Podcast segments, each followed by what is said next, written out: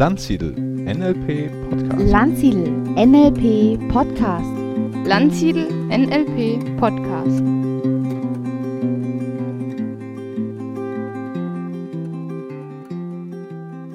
Herzlich willkommen, liebe Hörerinnen und Hörer, zum Landsiedel NLP Podcast.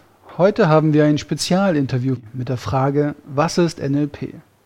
Carlos Salgado und Stefan Landsiedel im Dialog. Ja, hallo Carlos. Hallo Stefan. Freue mich, dass du äh, Zeit hast. Vielleicht äh, gerade für unsere Hörer, die dich noch nicht kennen, vielleicht äh, gerade mal zwei, drei äh, Sätze zu dir. Ja, hallo. Äh, mein Name ist Carlos Salgado. Ich bin seit 1996 äh, NLP-Ausbilder, also Lehrtrainer. Und neben meiner Lehrtätigkeit im NLP, wo ich weit über 50 Ausbildungen geleitet habe, bin ich auch noch als Unternehmensberater im Bereich Vertriebsstrategie tätig. Ja, schön. Ja, wir, und wir arbeiten ja seit vielen Jahren schon zusammen. Ähm, ich selbst bin ja auch seit vielen Jahren schon NLP-Trainer und Ausbilder, habe hier Landsiedel aufgebaut, jetzt mit den vielen Standorten. Ja, heute soll mal unser Thema ein ganz grundlegendes sein. Und zwar wollen wir unseren Hörern mal ein bisschen nahebringen, wie zwei so alte Hasen, die seit so vielen Jahren schon sich mit NLP beschäftigen, was die für ein Verständnis davon haben, was NLP eigentlich ist. Denn das ist ja gar nicht so einfach. Hast du vielleicht auch in deinen Seminaren die Erfahrung gemacht, ne, dass da immer alle gucken. Neurolinguistisches Programmieren, äh, was ist das denn eigentlich? Ja, was ist denn so deine erste Antwort darauf, wenn dich das jemand fragt? Was ist NLP für dich? Also für mich ist NLP ähm, eine Ansammlung von verschiedenen Formaten aus der humanistischen Psychologie, die Menschen helfen, sich selbst und andere besser zu verstehen und vor allen Dingen, die ihnen helfen, dass sie sich selbst als ganzes Wesen ganz anders organisieren. Also wie denke ich, wie fühle ich, wie spreche ich, wie verarbeite ich Informationen und letztendlich verbunden mit dem Ziel, Ziele zu erreichen, also Träume zu verwirklichen, das eigene Leben zu gestalten. Das mhm. ist für mich so, mhm. äh, für mich so eine Kurzzusammenfassung von NLP.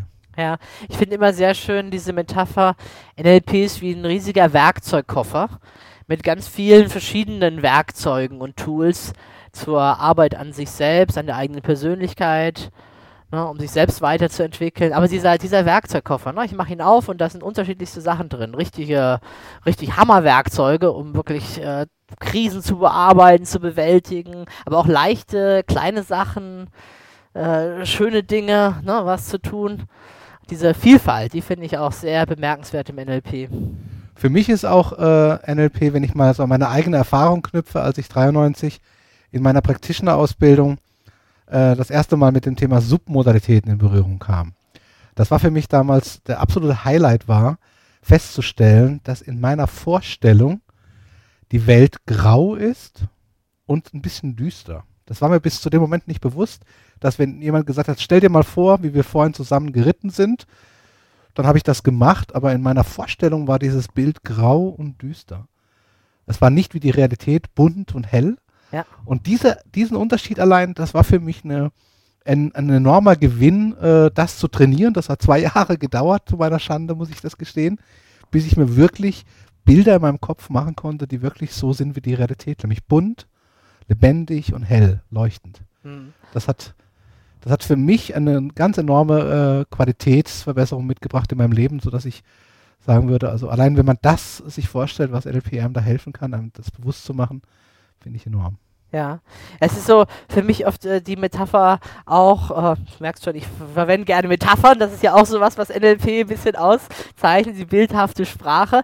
Für mich so die Metapher, wir haben ja einen wunderbaren Biocomputer auf unseren Schultern sitzen, aber das Handbuch dazu ist irgendwo in der Plazenta äh, verloren gegangen, wurde rausgespült, nicht mitgeliefert und dass da irgendwo ein Farbregler ist und man diese Bilder innerlich auch sich groß anschauen kann und audiomäßig, das ist ja auch der andere Bereich, im auditiven Kanal, nicht nur im visuellen, ja auch äh, einschalten kann und sagen kann, ich höre das in Dolby Surround in meinem Inneren. Ich bringe da ein bisschen Pep rein, wenn ich mir was vorstelle.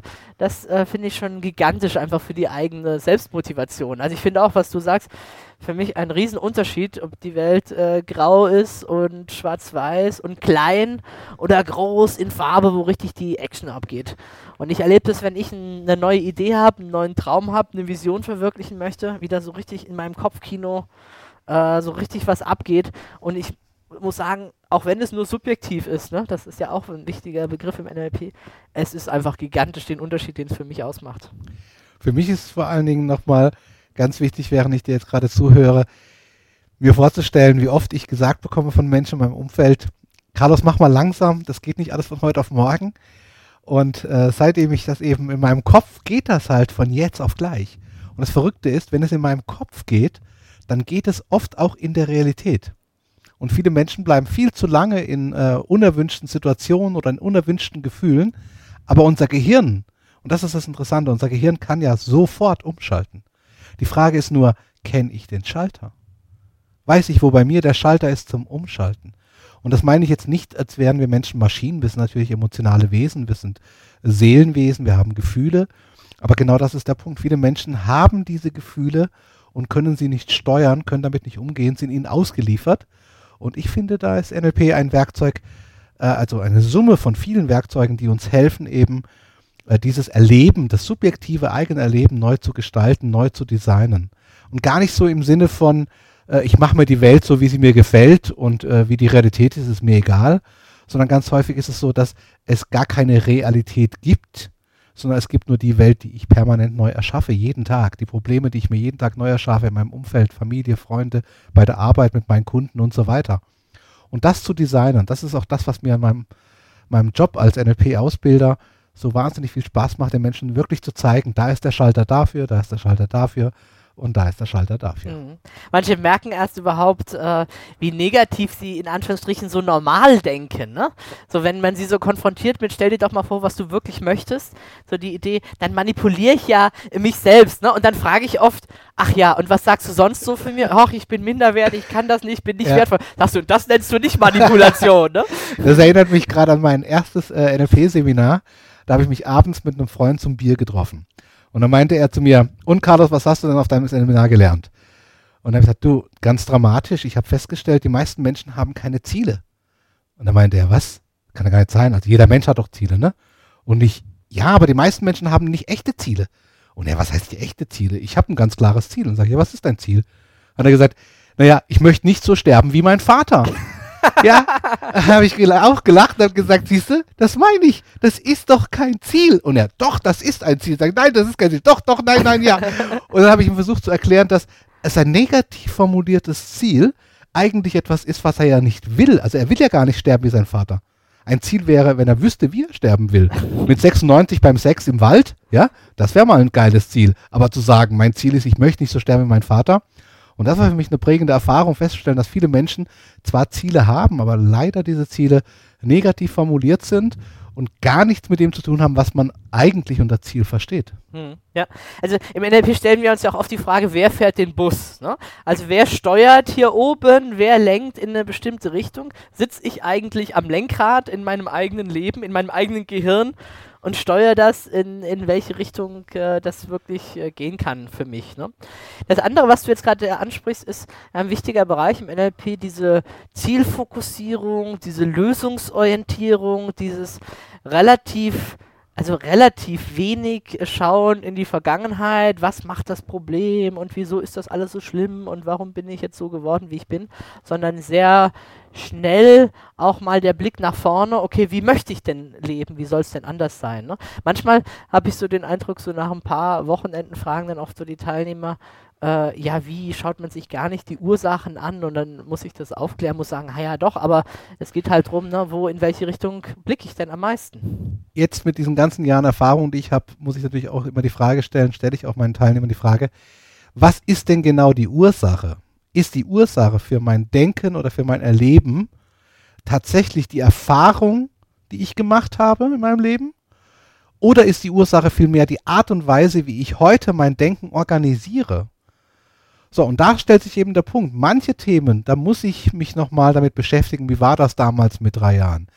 Aber bei manchen Themen ist es durchaus ausreichend und sogar sinnvoll, einfach zu schauen, wie konstruiere ich mein Erleben in dem Moment, wo ich eifersüchtig bin, in dem Moment, wo ich Existenzangst habe, in dem Moment, wo ich vielleicht glaube, nicht geliebt zu werden. Was mache ich in dem mhm. Moment? Und wenn ich das ändern kann, also auf Verhaltensebene, auf Denkebene, wie, wenn ich das ändern kann, dann verändert sich mein reales Erleben. Und ich meine, heute würde ich sagen, beides kann Sinn machen. Das eine wie das andere. Wirklich mal an die Quelle zu gehen, das machen wir zum Beispiel beim Timeline Reimprint, Ja. dass wir nochmal zurückgehen an die Quelle der Erfahrung, wirklich mal schauen, was ist denn da passiert. Aber manchmal reicht es auch mit einem Swish oder mit einem Anker oder mit irgendeiner anderen Technik äh, nur rein das Verhalten oder das Erleben zu verändern. Und das nenne ich ökologisches Handeln. Ich muss nicht jedes Mal äh, mit dem Auto eine Revision machen, nur weil ich äh, Öl nachfüllen muss. Und ich muss auch nicht immer die ganz, das ganze Fahrwerk behandeln, nur weil vielleicht ich einen Platten habe oder zu wenig Luftdruck habe. Und das, das sehe ich als unsere Aufgabe, zu überprüfen, wenn mal die Analogie erlaubt ist, zu sagen, fehlt da der Luft in dem Reifen oder ist wirklich vielleicht die Aufhängung von, von, dem, von dem Rad schlecht konstruiert. Ja? Und, äh, und das erlaube ich mir mittlerweile auch als NLPler zu sagen, manche Menschen kommen zu mir ins Coaching und haben ein Thema, wo ich sage, da hilft eine einfache, schnelle Technik und manchmal braucht es Wochen oder Monate, bis jemand wirklich geholfen werden kann. Das hängt eben vom Menschen ab und von seinem Thema. Das ist sehr individuell. Mhm. Das finde ich auch so äh, das Schöne am NLP, diese Flexibilität.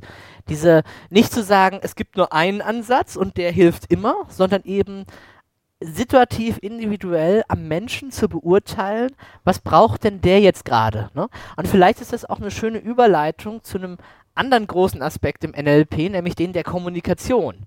Wir haben jetzt ja sehr viel gesprochen, auch wie wir uns unsere Welt zurechtzimmern, was natürlich ein ganz essentieller Bestandteil ist, weil ich bin ja der eine Part, der sich mit einbringt in das Gespräch, in die Interaktion mit einem anderen. Aber NLP hat ja auch viele Werkzeuge, jetzt wenn ich mal an Rapport denke, zum Beispiel die Beziehung zum anderen aufzubauen oder über Metaprogramme zu erkennen, wie kann ich den leichter überzeugen, wie kann ich seine Sprache sprechen, äh, wie, wie erreiche ich ihn denn wirklich, dass ich, wie, wie kann wirklich tiefes Verstehen entstehen.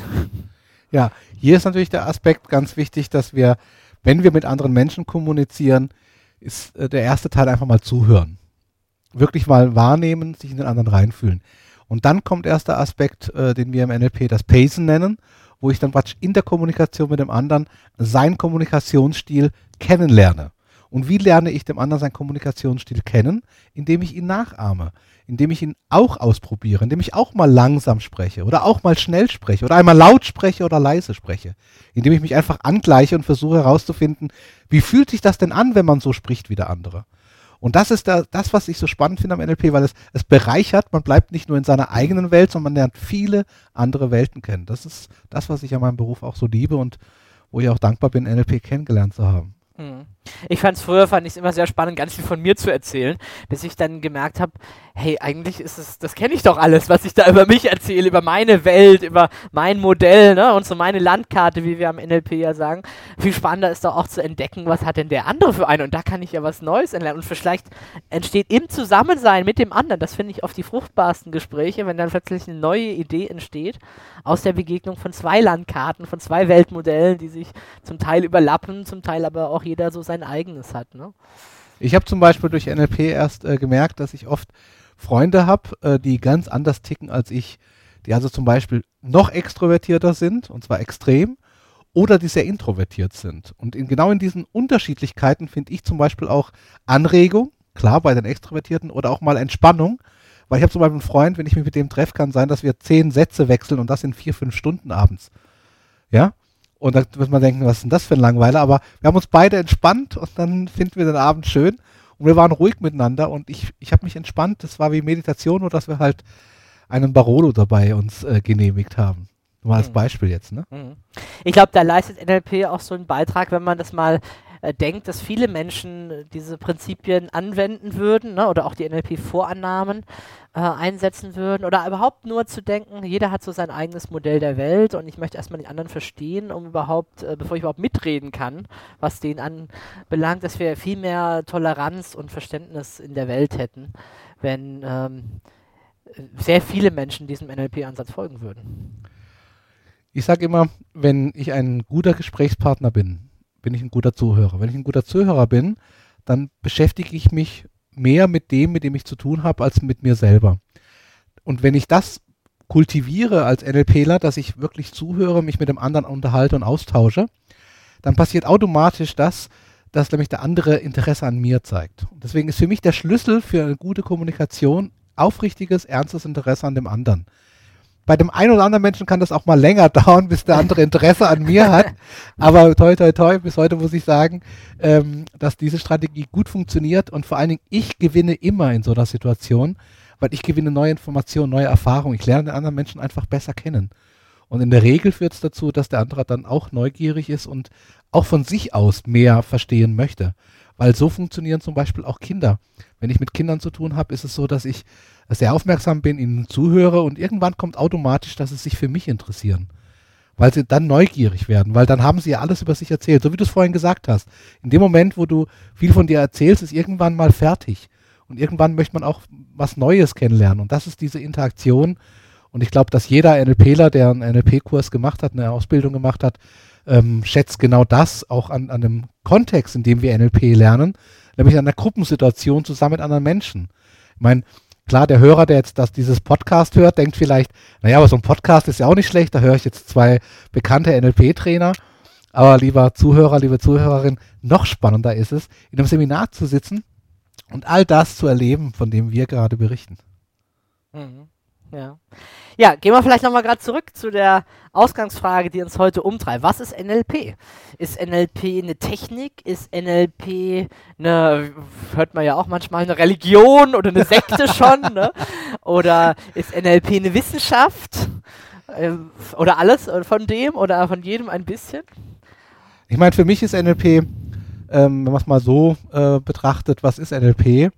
Ist ein Begriff, neurolinguistisches Programmieren. Dieser Begriff wird verwendet für eine Sammlung von Formaten, von Techniken, von Modellen, die irgendwo aus der humanistischen Psychologie kommen. Hm. Das heißt, es ist eine Sammlung von Techniken, Fähigkeiten, von Verhaltensweisen, die irgendwo schon praktiziert wurden, schon vor NLP, und die dafür von den Entwicklern von NLP eben erachtet wurden als tauglich sie anderen zu vermitteln, ohne dass man zum Beispiel in Gestalttherapie eine komplette Ausbildung macht von sieben Jahren. Aber vielleicht doch die ein oder andere Technik aus der Gestalttherapie oder einen Ansatz aus der Gestalttherapie einfach mal nutzt für die Kommunikation, für die Verbesserung der Kommunikation. Und insofern ist für mich, ja, äh, ich würde mal sagen, so in vielen Bereichen äh, der humanistischen Psychologie äh, gibt es Essenzen, die sind irgendwann irgendwie in das NLP eingeflossen. Und insofern passt auch diese, diese Beschreibung, die du vorhin gesagt hast, mit dieser Toolbox, äh, dass da einfach ganz viele Formate drin sind, ähm, die, sei es aus der Verhaltenstherapie, sei es aus der Gestalttherapie, aus der Familientherapie, aus der Hypnosetherapie und so weiter. Und alle diese Ansätze, die kann man schnell und einfach erlernen und nutzen, ohne dass man eine therapeutische Ausbildung braucht, weil man es ja nicht, gar nicht therapeutisch anwenden. Also wenn ich besser organisiere, dass ich mir irgendetwas visualisiere und vorstelle und ich nutze dabei Elemente aus der Hypnose, dann bin ich jetzt kein Hypnose-Experte, aber ich kann mir zum Beispiel besser mein Ziel visualisieren. Aber dafür musste ich mit meiner Aufmerksamkeit nach innen, ich habe mhm. mir Bilder konstruiert, ich habe in meinem inneren Erleben gearbeitet. Und ich halte das für hoch äh, wertvoll und ich halte das auch für äh, erstrebenswert, dass nicht nur im, im äh, humanistischen Psychologie ein NLP entsteht, zum Beispiel in der Welt äh, der Multimedia äh, wird permanent damit gearbeitet, dass man Elemente aus, ähm, was weiß ich, aus der äh, Forschung der NASA zum Beispiel genutzt wird, mit der ganzen Lasertechnik zum Beispiel, die wir heute benutzen für einen CD-Player. Das ist ein Element aus der Forschung, die die NASA gemacht hat für äh, die Erkundung des Weltraums mit der Lasertechnik. Wir nutzen es heute für Musik. Genau das Gleiche hat irgendein Gestalttherapeut sich Mords Gedanken gemacht, äh, wie Menschen äh, ihr, in ihrem Leben irgendwelche Kreisläufe abschließen. Und wir haben heute äh, daraus den Öko-Check im NLP. Mhm. Also das heißt, viele Elemente, die wir im NLP verwenden, kommen aus viel komplexeren Systemen und wir nutzen sie punktuell, punktgerichtet für eine ganz bestimmte Anwendung. Und ich finde das hoch praktisch und ich finde das sogar hoch schlau, dass wir so äh, mit Komplexitäten umgehen, dass wir sie praktisch machen, anwendbar machen für den Einzelnen. Ja, NLP kommt ja aus dem Modeling-Ansatz heraus auch, ne? Zu gucken, was machen hervorragende Leute gut und es dann äh, herauszunehmen, anwendbar zu machen, vielleicht auch in neuen Kontexten zu übertragen, zu nutzen. Und das Spannendste finde ich tatsächlich diese hohe Praxisorientierung, äh, wie du es äh, wirklich sagst. Ja?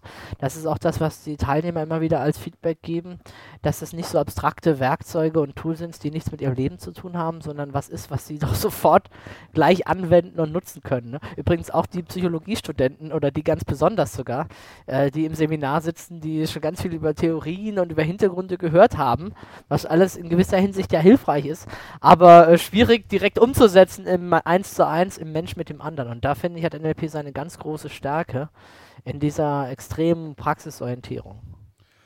Ja, ich denke mal, dass die Anwendbarkeit von NLP eines der großen Vorteile sind. Wenn jemand drei Tage NLP gemacht hat, einen NLP-Kurs besucht hat von drei Tagen, dann hat er in der Regel Wochen oder Monate lang äh, zu arbeiten im Umsetzen von dem, was er gelernt hat. Ähm, wenn ich mir vergleiche, wenn ich an der Uni ein Seminar besuche, äh, wo ich drei Tage verbringe, dann habe ich mal für die Praxis erstmal eigentlich nicht wirklich was gelernt.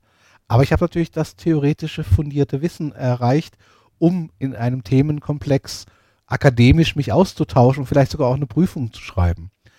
Und genau da ist für mich äh, auch der Unterschied, ob jemand drei Tage NLP gemacht hat oder ob jemand drei Tage zu dem gleichen Themenfeld irgendein theoretisches Seminar besucht hat, dann ist im NLP einfach der Anwendungsansatz äh, zu 80, zu 90 Prozent gegeben, weil man meistens das, was man äh, erklärt bekommt, direkt im Seminar ausprobiert. Und zwar selber in der Position des Erlebenden, also ich Beispiel mit den Bildern, ich erlebe, wie ich bei mir die Bilder verändere in meinem Kopf.